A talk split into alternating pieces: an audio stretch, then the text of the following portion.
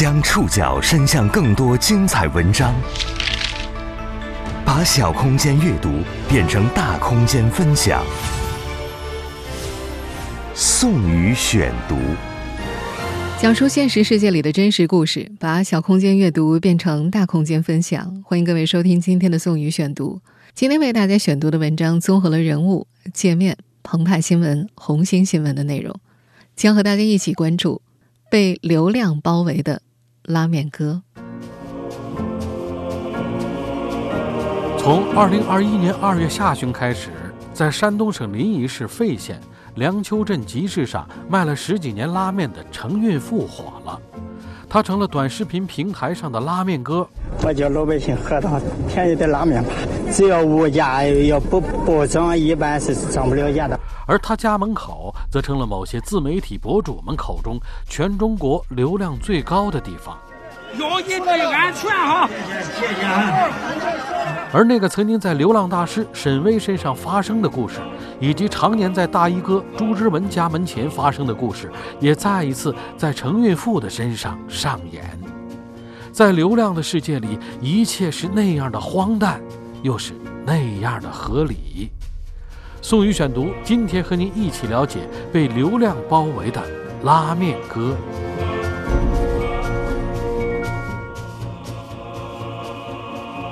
从二零二一年二月底开始，山东临沂市费县梁丘镇集市上卖了十几年拉面的程运富，意外被流量选中，成为了正能量网红拉面哥。因为我从苦日子过来的，我知道老百姓的苦日子，所以我叫老百姓喝上便宜的拉面吧。只要物价要不不涨，一般是涨不了价的。拉面哥走红这么多天之后，关于程运富的故事。大家已经很熟悉了。他从婚后二十四五岁开始卖拉面，三块钱一碗，一卖就是十五六年。虽然拉面摊的生意还不错，每次出摊都能够卖上两三百碗，但他的拉面一直没有涨过价。原材料越来越贵，他的利润也越来越薄。如今一碗只能赚五毛钱。哎，都得吃得起拉面，吃好最便宜的拉面。我要怕钱要看得这么重。我们这会儿听到的这段录音，是二十二岁的江苏财会职业学校应届毕业生彭佳佳拍的。二零二一年二月二十二号之前，这个女孩是粉丝七万多的美食视频博主。那天，她和朋友从老家安徽赶到临沂，去拍费县梁丘镇的大集。那次他们并不是冲着拉面哥去的。但是因为之前有人在抖音上发过拉面哥，他们就去拍了一条。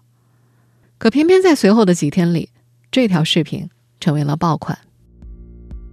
这个女孩子至今也没搞明白，同样的拉面哥，别人也拍过，为啥自己拍了之后就突然火了呢？但拉面哥真的就这么火了？仅仅过了一天，他的拉面摊前就已经架满了直播杆，大家都在想办法往里边挤。最开始的几天，虽然人多，程云富还能正常拉面，营业额也翻了倍。后来人越来越多了，他只好收摊躲回了家里。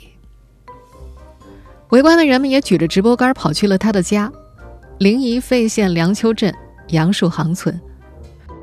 有一个自称哪里有流量就去哪里的自媒体主播笃定地说。以他丰富的经验来看，此时此刻全中国流量最高的地方就是拉面哥的家门口。而现实似乎也印证着这个说法。拉面哥刚火的那两天，有人只是展示了几秒钟拉面哥摊前的围观人群，即便画面里根本就没有拉面哥，也获得了超过一百万的点赞。看到这个场面，已经回到安徽的彭佳佳又赶了过来。他一度给自己的快手账号加上了“拍火了拉面哥”的后缀。随着拉面哥的热度不断升温，一场谁是带火拉面哥第一人的争夺战也随即展开了。另外一位美食自媒体博主两年前拍摄拉面哥的视频被扒了出来，挂上“全网第一条拉面哥视频”的字样。彭佳佳不得不在视频当中回应：“我不是第一个。”但他的快手账号的名字后缀依然有“拉面哥”的字样。这个女孩这些天的视频创作和直播主题也大部分都围绕着拉面哥进行。在拉面哥家，彭佳佳也成为仅次于拉面哥的接受媒体采访最多的人。只要他一出现在人群里，就会有人拿着手机围上去。更加离奇的是，彭佳佳还接到了很多奇怪的电话。有人看到拉面哥火成那样，就问他能不能也拍拍自己，啥时候把自己拍火。夜里睡觉的时候，彭佳佳的电话也直响。有天半夜，这个零零后女生接到一个电话，对方明显喝醉了，刚接通就问他：“你们广告费多少？来给我也拍拍。”多少钱？随便你说，哥都有。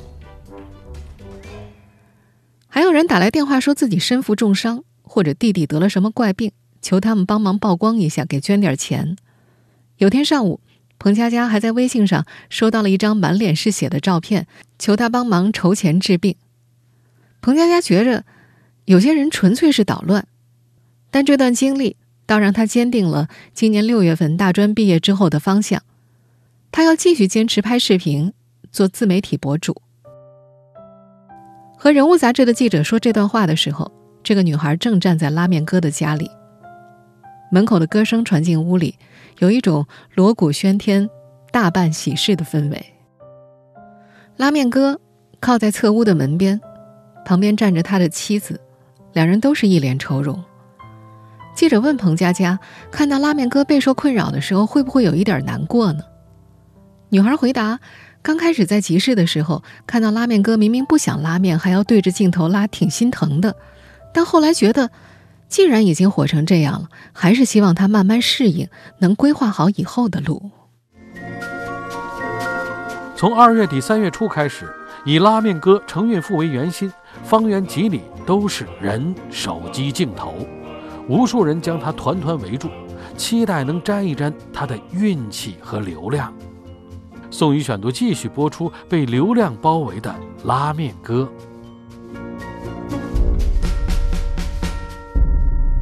拉面哥视频引爆网络的四天后，杨树行村进村的那条路堵了，这是过去这个村子从来没有出现过的状况。你看看，这是来看这个山东拉面哥，一看刘德华还那呀，直接就是堵车堵的到不了他这个村了。村支书有点慌了，打电话叫来村里的会计。让他赶紧到村口去主持交通。当时在他们看来，最要紧的还是给每辆车做登记，然后测一下体温，提醒进村的人一定要戴口罩。但事情的发展远远超乎预料。之后的两天，又有好几百人涌来这个村子里。戴不戴口罩已经不是最重要的了，最重要的是找到那些堵住路的人。很多人一看车堵在半路，就把车扔下，自己跑去拉面哥家。为了叫这些人出来挪车，村支书和会计会拿着大喇叭到程运富的家门口去喊，但喊也没有用，喊到喉咙哑了都没有人回应。村支书只好找来人连夜修路，把路边上的小树都砍了，路也变宽了一些。结果他们每加一段，就会被从其他地方赶来的摊贩占据。摊贩们把地摊儿一路摆到了拉面哥的家门口，有卖草莓的。卖大饼的，还有卖狗的。以拉面哥家为中心，一个新的集市已经形成。集市里到处都是举着手机、密密麻麻的外来者。路还是堵。为了解决问题，村支书又想了个办法，找人把村口的一片地翻了一遍，建了个简易停车场，准备让进村的车都尽量停在村口。但停车场搭好的第二天，网上就有人拍视频说，这里一个车位收五十块钱。村支书急了，又叫来会计，让他去找村里的退休老校长，写个招牌立在村口：“好客山东人，免费停车场。”从二月下旬至今，当地已经修了六个临时停车场了，但依然满足不了蜂拥而至的外来者们的热情。流量时代，拉面哥程运富不是第一个偶然走红的草根网红，那些曾经发生在流浪大师沈巍。小马云、范小勤，以及依然发生在大衣哥朱之文身上的故事，也再次在程运富的身上上演。有人特意带着四个两万毫安的充电宝来到杨树行村，但到了现场才发现，重要的不是电，而是信号。没了信号，什么流量都蹭不上去。二十六岁的费县人孙新鹤敏感地率先发现了这个商机。他二月底第一次到现场的时候，就听到很多人抱怨网太差，四五百个人聚集在拉面哥家门口，四季连微信都发不出去。回去之后，他就买了四根网线，找来联通的工作人员把网线架到了村子里，还买了六个路由器。为了避免网太卡，一个路由器他只租给十个人，一人一天三十块。如果每个路由器都租满十人，一天就是一千八百块，就已经覆盖成本了。他估摸着这样的场面要持续很多天，之后每天都是净赚，这比在费县县城开一天滴滴要挣得多多了。这些天，拉面哥连带着他的面摊、瓦房，被里三层外三层的人和手机镜头都围了起来，白天黑夜都是这样。晚上，即便人们睡着了，手机也不会停，依然在直播。这些蜂拥而来的自媒体主播们或许不知道拉面哥究竟能够火多久。但是他们都在争分夺秒卖命表演。一位户外视频博主在接受澎湃新闻采访时描述他在拉面哥家门口的见闻：因为有好多人特别低俗，有披麻戴孝的，有卖身葬父的，有就打扮成孙悟空的，有的征婚的，啊，特别特别多啊。和这位户外视频博主一样，这些自媒体博主都认为他们拍成孕妇是一件好事。嗯，我觉得现在就是自媒体时代嘛，可能刚可能会会这个对这个拉面哥有些影响，但是我觉得拉面哥的路会越来越好，啊，大家拍他应该是好事。可是，在拉面哥家门口，如何捕获流量，成了一门玄学。有人带来无人机，还有人飞起了滑翔伞，但也有人只是把拉面哥家门口被踢乱的啤酒瓶摆了摆，就上了抖音热门了。一位五十多岁的女性在现场分享涨粉丝的经验。她有两个百万粉丝的大号，是从去年十一月份开始做的。当时她从线下服装生意转行去做情感主播，调节家庭矛盾，四个月就涨了一百二十万粉。她的经验是，想涨粉要舍得花钱刷量刷礼物，她觉得这样才会有流量扶持。做第一个大号的时候，他们四个人投了一百万，然后就是狠。直播的时候，粉丝让干什么就干什么，让剪头发就剪头发。他还会找一些演员来重现家庭纠纷现场。有一回剧情是婆媳矛盾，他们找了个河边，演婆婆的说到气头上，一脚就把媳妇儿踹下了河。他说光那次他就涨了二十万粉。今年四十五岁的林青和五十岁的李梦，走的就是这个路线。林青原来是开美发店的，去年因为疫情店倒闭了。为了还上银行贷款，把轿车卖了，买了辆二手的昌河小货车，开始给人送货。但贷款没还上，他也上了银行的失信名单。二零二零年下半年，他看到别人在快手上拍短视频、搞笑段子，直播一次打赏有二十万，于是也计划拍搞笑视频。他觉着不求一天二十万吧，一年能挣二十万就满意了。他找到大自己五岁的李梦搭档，李梦。以前参加过山东电视台的农民选秀，会唱歌，两人就搭档着开始拍短视频。但正常唱歌没人看，他们就走起了扮丑的路线。大冬天的，穿着露腿的破裤子躺在村口睡觉，穿着乞丐衣服到垃圾桶里翻东西吃，爬到村里的屋顶唱歌。刚开始，林青放不开，李梦总说他声音太小。慢慢的，林青反倒成了那个更加豁得出去的人。还给自己取了个网名，叫做“山东跑调姐”。这次为了能够蹭上拉面哥的热度，他们二月二十八号就从青岛开着小货车赶过来。后来陆续到达的人们总能看到他们夸张的表演：两人穿着大红大绿的衣服，头上绑着红色的塑料袋，两颊涂着夸张的腮红，戴着墨镜，在小货车的车顶上又唱又跳，还扯着嗓子向拉面哥表白。刚开始，现场有人看不下去，骂他们低俗，让他们赶紧走。但他们觉着，只有这样才能吸引别人的注意，才能火。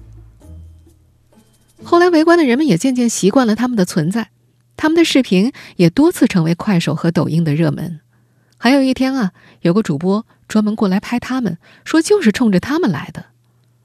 林青感到很欣慰，觉着自己的付出有点回报了。三月三号晚上九点多，在林青的那辆小货车里，他抹着眼泪说：“每天晚上到这个点，就累得想哭，觉得很委屈。”李梦则说自己的儿子在读卫校，知道他拍这种短视频的时候，就告诉妈妈不要发到微信朋友圈里，那里有老师和同学。李梦觉着很委屈，他告诉儿子：“妈妈没有文化，只能干这些，你好好上学，将来有好的工作，做个白领什么的。”林青的丈夫也无法理解妻子为什么要搞这些。有时候，林青到村里穿着乞丐衣服走模特步，有村民会出来轰他们，觉得影响村子形象。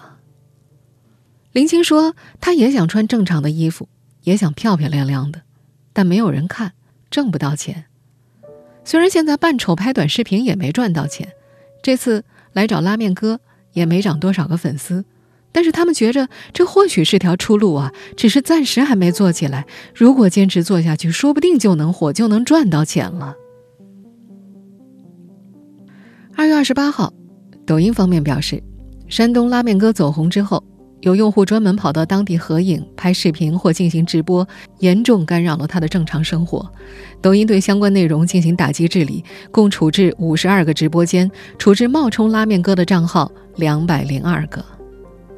三月二号，快手方面也发布了关于严厉打击蹭热点、恶意营销等行为的公告，对多个以“山东拉面”“拉面哥”为名的违规用户进行了处罚。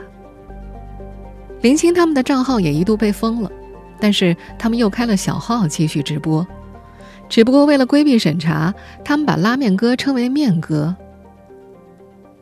三月五号那天，拉面哥到集市出摊，林青他们要跟过去。可是他的小货车出了状况，死活都发动不起来，他们只好留在拉面哥家门口捡起了垃圾，然后让一旁的人帮着拍视频上传到快手上。在那条视频的评论里，有人留言说：“你们终于正常了。”这波热闹不止出现在短视频平台上，带有拉面哥的商标已经被多家公司注册。根据企查查信息显示，和拉面哥相关的商标已经接近两千条，申请日期大多是三月初，这让陈孕妇不得不拍视频澄清那些商标跟他没有任何关系。刚走红的那些天，程孕妇一度拒绝被围观，她委屈地告诉前去采访的媒体，自己想回到以前的生活，但被流量包围了半个多月后，她渐渐想开了。宋宇选读继续播出被流量包围的拉面哥。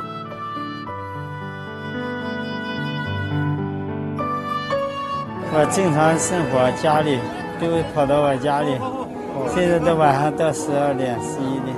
我希望能叫我过正常生活，我再干我这么拉面。我们现在听到的是程孕妇三月初接受山东当地媒体采访的录音，她希望回归正常的生活。但媒体的报道，并没有让杨树行村的热闹平息下去，依然有人千里迢迢来蹭拉面哥的流量。短短几天之内，在拉面哥的家门口，一个新的以流量为评判标准的小社会已经形成。大家一见面会问：“你是玩抖音的还是快手的呀？”然后就问你有多少粉丝。在这里，粉丝和流量似乎就是权力的象征。那些粉丝多的主播，每次直播的时候，身边都挤满了人。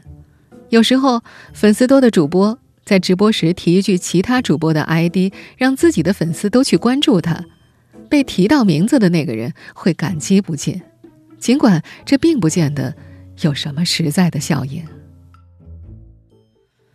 在被自媒体和流量包围了半个多月之后，程孕妇渐渐想开了。他告诉前去采访的澎湃新闻的记者：“每个人的生活方式都不同，他是通过双手劳动去收获金钱，还有人通过拍视频直播去收获成果。人的想法不一样，做法也不一样，他们也是为了生活。”他听说站在第一排直播他拉面的人挣了一两万，一两万，他拉面得干三四个月。他也想过开直播，但是不会弄。他又说，他还是不希望通过这种方式去挣钱。他说，人挣钱都不容易，都是老百姓，用双手挣来的钱安心踏实，用花言巧语去挣钱，一点都不踏实。事故的原型郭刚堂是唯一一个在程孕妇自己的短视频账号当中出镜的人，也是唯一一个程孕妇主动愿意分享流量的人。程孕妇自己是宝贝回家志愿者协会的成员，她愿意帮助那些丢了孩子的家长们。在以前的宋女选读当中，我们曾经讲过郭刚堂的故事。一九九七年，郭刚堂两岁半的儿子郭震在山东聊城开发区被一个陌生女人抱走。刘德华主演的《失孤》就取材于他的故事，但是和电影当中不一样的是，这些年他一直没有找到儿子。因为看到有媒体报道程云富，郭刚堂就找了过来。啊，我孩子呢，从各方面呢，在山东的可能性是最大的，而且拉面哥呢，他又是山东的，对吧？他这个影响力呢，在山东可以说家喻户晓了。啊，我我找他呢，他帮我宣传一下，呃，那可能呢，我孩子可能看到，呃，可能我找他困难，他找我不简单的多嘛，就这个意思。程云夫一开始没答应，他不了解郭刚堂，怕对方骗自己。再后来，郭刚堂又打来电话之后，了解过情况的程孕妇答应了。视频拍了两天之后，还真的有一位江苏的理发小哥找了过来。那位小哥发短视频艾特郭刚堂，说自己小时候的照片和郭刚堂的儿子郭震很像。但郭刚堂联系理发小哥私下交流之后，发现小哥身上的疤痕和郭震并不符合。但那位理发小哥依然坚持要求去做 DNA 鉴定。他号称要给广大网友交代，还说在做完鉴定之后会给大家开直播，把事情说清楚。三月七号，鉴定结果出炉，理发小哥和郭刚堂并不是父子关系。和之前那些网红前辈一样，在走红这些天里，拉面哥程孕妇已经不是一个具体的个体。更像是个人肉旅游景点，成了游客打卡、主播直播、外来者赚取流量的工具。宋宇选读继续播出，被流量包围的拉面哥。三月初一天晚上九点半，程孕妇家大厅里依旧坐满了人，还有人陆续进来跟她合照，一波又一波。有人自称是她的同学，还有人搂着她，让她看自己手机里的照片。这些人的目的都是合影。在拍完照片或者视频之后，他们往往不再跟程孕妇多说一句话，只顾刷手机，边刷边说：“可以啊，播放量一下就上千了。”各路平时几乎都不往来的侄子和外甥也在这个时候赶了过来，口中说着帮忙，从早上一直待到半夜，也不见得做什么。有记者问拉面哥：“这些人平时有往来吗？”他低头看着屋子里的水泥地，小声嘟囔了一句：“求。”他说：“以前自己穷，人人看不起他，村里人看不起，都看不起。”程云富的日子一直过得很紧巴。空空荡荡的大厅里，摆着一台电脑和一个监控显示屏，除此之外，没什么像样的家具。买监控显示屏是为了防止摆在门口的拉面摊被偷。电脑则是买来给儿子学习用的，二手的，花了两千八百块。提起儿子的时候，程云富几次哽咽着讲不出话来。儿子出生后，他因为出拉面摊儿，几乎每天都早出晚归，没时间照顾。儿子长大后去镇上上学，有天问他：“爸爸，为什么别人家住平房，我们家住瓦房？”他没办法回答。这次突然爆火之后。围在门口的人当中，有不少都拿着合同，希望和他合作，还有人要给他设计 logo。抖音和快手的人也都赶到了村里，但程云富都拒绝了。他说：“因为不懂，不敢乱签，怕万一被设下什么陷阱。”那些送吃送喝的也都被他拒绝了。他说：“大家从四面八方赶来看他，是看中他的人品。”这样被包围的生活，他觉得很累。但他也渐渐习惯了。他说：“这起码是对他的一种认可，不认可也不会来支持他。”他说自己就是普普通通、实实在在的老百姓。他也想过，如果有一天自己不火了，就继续赶他的集，卖他的拉面。被围观的这些天，他没法出摊，不出摊就没有收入。让拉面哥程运富学会面对流量，杨树行村村委会功不可没。他们把程运富的这次走红视为一个机会，一个发展村子旅游业的机会。宋宇选读继续播出被流量包围的拉面哥。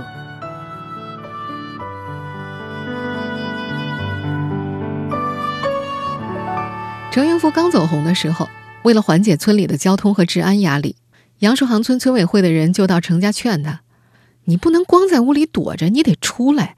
你出来，人家见了你才可以走啊。”他觉得有道理，就每隔一个小时出来跟大家打个招呼，讲两句话，偶尔还会在家门口摆拉面摊儿，免费给围观的人吃。人越来越多之后。村委会派了几个村警和健壮的男性村民去他家里维护治安。中途有人试图翻进拉面哥家，他们会在院子里接住，然后再把这些人给推出去。看着村里各种各样拉横幅、做广告的人越来越多，村干部们也逐渐意识到，这或许是一次宣传杨树行村的好机会。观念转变之后，村干部们开始觉得拉面哥红的不是时候。他们告诉前去采访的记者。现在刚开春，杨树行村满山都是光秃秃的树。村里的会计说，要是再过一个月的话，这些树就开花了，稍微改造一下就非常漂亮。但拉面哥偏偏火在了这个满山光秃秃的时候，他们觉着有些措手不及。这些天，村里除了修了六个临时停车场，还和公司合作投放了八辆摆渡车，还组织志愿者清理周边环境。拓宽乡道，试图把拉面哥带来的热度转化为全村的财富。观念改变的不只有村干部们，当地村民也从看热闹的心态转变为开始寻找商机。他们将这个商机叫做“拉面哥经济”，他们都认为这是个好机会。村民们有的在程运福家门口摆摊卖货，有的把家里的房间清理出来，在门口贴上民宿。三十块钱一晚，出租给主播和游客。还有位大爷买了辆新的三轮车，靠拉游客已经赚了五六天钱了。还有人计划开个农家乐，已经在寻找房源和土地了。拉面哥家附近的土地和房子的租金也水涨船高。有位老板在接受红星新闻采访的时候说，他原本打算租用拉面哥家隔壁的一套房子，已经谈得差不多了，但第二天就有人出了更高的价，房东变卦了。越来越多的村里人都开始教育程运富，一定要抓住这个发展进步的机会。程运富也渐渐似乎想通了，他开始告诉媒体，这么多人来看他，就是看得起他。在走到院子里的时候，也会对趴在围墙上的人笑着摆摆手，并且说：“欢迎大家来看我。”虽然平台方已经开始对拉面哥限流，短视频平台上拉面哥的热度。也已经不如从前，但这些天村委会的人还是会时不时到程云富家坐一坐，聊一聊下一步要怎么好好规划一下当地的旅游业。在大家的反复劝说之下，程云富的脑海里也有了新规划。他抬起胳膊往身后的山林方向比划着，他说：“如果自己有钱的话，就会拿着钱去规划规划旅游设备，从进村庄到那边。”让老百姓都种果园，等到时候花都开了，就可以让这些人再来，也不收门票，卖桃子给他们就行。他说：“以前他们这儿一大筐桃才卖五块钱，钱都被奸商赚了。”拉面嫂想的更加实际一些，他计划等到回归正常可以出摊的时候，他们就再雇上一个人，和拉面哥一起拉面。在他的设想里，以后每次出摊。人肯定都很多。